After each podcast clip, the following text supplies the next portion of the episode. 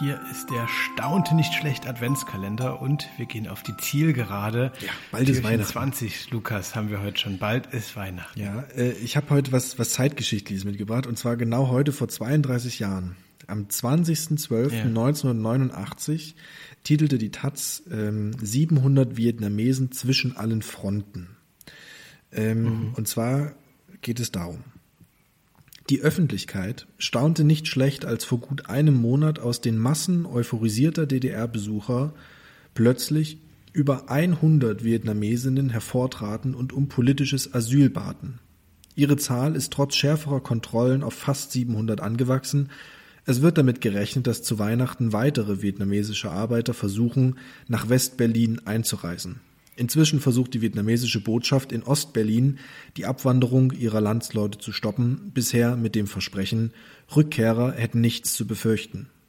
Der Ausländerbeauftragten Barbara John liegen Informationen von vietnamesischen Asylbewerbern vor, wonach Botschaftsangehörige Flüchtlinge per Auto wieder nach Ostberlin zurückverfrachten wollten. Puh, ist äh, diesmal nicht ganz so leicht. Ich bisschen, so, ja, ja ich, ich, ich hatte ein bisschen schlechtes Gewissen, als ich diese Meldung gesehen habe, weil ich mir bisher in dieser ähm, November 89 äh, Einheitsdeutsch-Duselei mhm. mir noch nie Gedanken gemacht habe, dass es natürlich auch für verschiedenste andere Gruppen, ja, wie zum Beispiel ja. Vertragsarbeiter, äh, natürlich auch ein großes Ereignis mit, mit vielen Implikationen war. Ja, und mitunter ähm, gar nicht so. Das so mhm. Also hattest du das schon, schon ein bisschen auf dem Schirm? So, also bei mir setzt dann erst wieder ein mit diesen furchtbaren Anschlägen, die wir dann mhm. äh, Lichtenhagen etc. Äh, ähm, zu beklagen Was ja aber tatsächlich in einer Linie heute. steht. Also was das ist schon etwas, was, ja, was mir bewusst war, nämlich dass viele gerade vietnamesische Vertragsarbeiter, dass die dann eigentlich staatenlos wurden in dem Moment, dass mhm. die auch in mhm. Vietnam gar nicht mehr äh, aufgenommen werden wollten oder geduldet wurden so dass ja. man mehr oder weniger sich arrangiert hat und sagt, okay, dann, dann lass sie doch jetzt einfach in der BRD bleiben, was aber gar nicht so einfach war, wie wir mhm. hier merken. Ähm, und wo sich die Bundesrepublik auch schwer tat, die danach unterzubringen oder mit, wie, wie man mit denen weiter verfährt. Also das ist auf ja. jeden Fall etwas, was, was noch fehlt. Zumal es ja dann offenbar so war, also wollten nicht zurück und es gab so diese rechtliche Frage, wenn du als Vietnamesin, als Vietnamese aus der untergehenden DDR mhm. in die BRD flüchtest, wo hast denn du dann deinen dein Schutz, dein politisches Asyl? Mhm. Weil es wohl so war, dass die DDR äh, das mindestens theoretisch noch irgendwie hätte als Vertragsbruch oder so ja, äh, ja. werten können, diese Ausreise.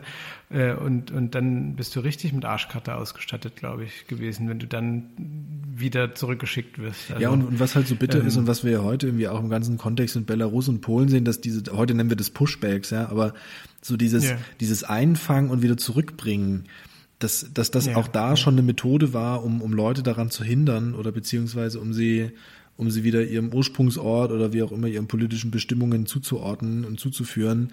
Ja. Ähm, wahnsinnig perfides System, was da dahinter steckt.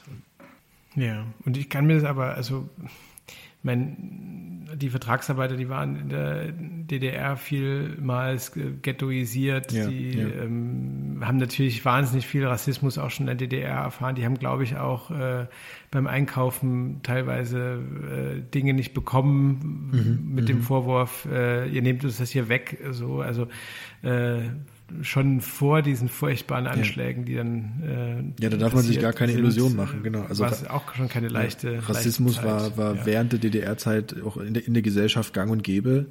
Auch und das sind nicht nur die Vietnamesen, ich meine das Mosambikan, äh, mosambikanische Vertragsarbeiter oder aus Kuba oder was auch ja. immer. Also das ist ja. wirklich aus aus all diesen Ländern, aus Syrien. Ähm, wird es immer wieder gelistet. Es ist leider nicht so gut dokumentiert. Ja. Da hatte auch die DDR gut die Finger mit im Spiel, aber es lässt sich zumindest aus einigen Quellen aus der Zivilgesellschaft also nachrekonstruieren, was es da für Probleme schon gab und wie gescheitert dort diese Integration eigentlich war oder Nicht-Integration. Ja. Ich war von einer Weile bei einer Veranstaltung Hoyerswerda und da waren auch ehemalige Vertragsarbeiter aus Mosambik da und ähm, das war auch so herzzerreißend. Die führen heute noch einen Kampf äh, um, um Anerkennung, auch um äh, gewisse äh, Entschädigungszahlungen ja. und das ist alles äh, sehr beschämend, wenn man sich da ein bisschen mit auseinandersetzt.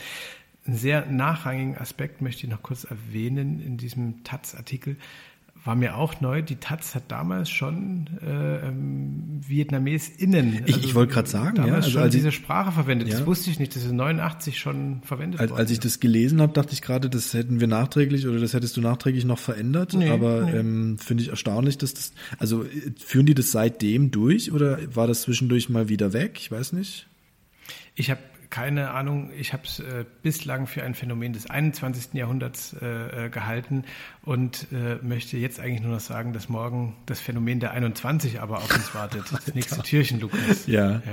Ich, bin, ich bin nach wie vor gespannt. Ich habe immerhin noch Lust äh, auf diesen Kalender. Vielleicht führen wir den einfach weiter, machen das nächstes Jahr wieder, egal wie es mit unserem Podcast weitergeht. Klar. Aber ich finde, das ist eigentlich eine ich tolle Sache. Ich mich jeden Tag ja. drei Stunden hin und suche die Meldung raus. Ja, klar. Finde ich super. Man kann auch mal ein bisschen Commitment ja. hier mit reinbringen in die ganze Sache. Ja, ja. Bis morgen. Bis morgen. Ciao.